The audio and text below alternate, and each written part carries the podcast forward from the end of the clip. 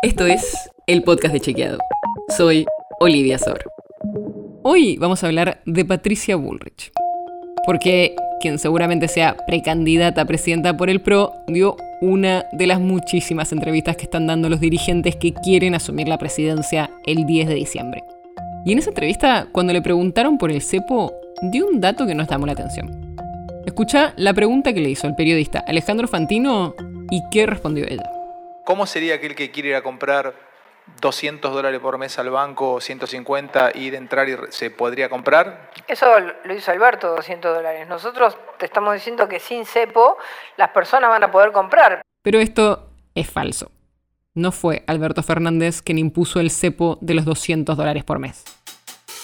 En diciembre de 2015, a los pocos días de la asunción de Mauricio Macri, el entonces ministro de Hacienda de la Nación, Alfonso Pratgay, anunció el final del cepo.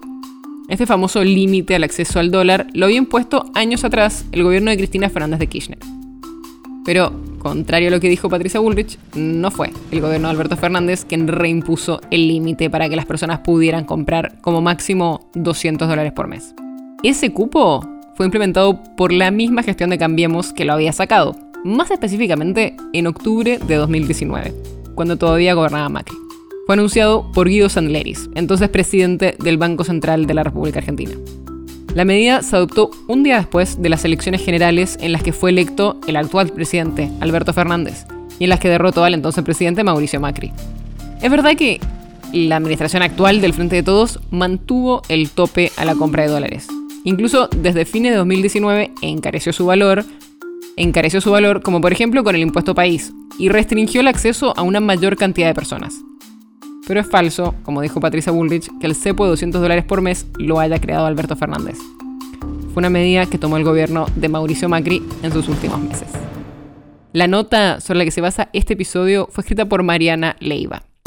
Si quieres saber más sobre esto y otros temas, entra a chequeado.com o seguinos en las redes.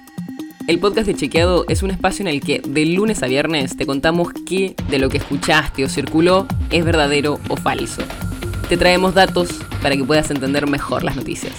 Si tienes una idea, algún tema del que te gustaría que hablemos en un próximo episodio, escribinos a podcast.chequeado.com. Y si te gustó este episodio, seguinos en Spotify o en tu app de podcast favorita y recomendanos a tus amigos. Es una producción de Chequeado, producción en colaboración con Posta. La producción está a cargo de Martín Slipsuk y Sebastián Chávez. Y la edición es de Nacho Guarteche. Yo soy Olivia Sor. Hasta mañana.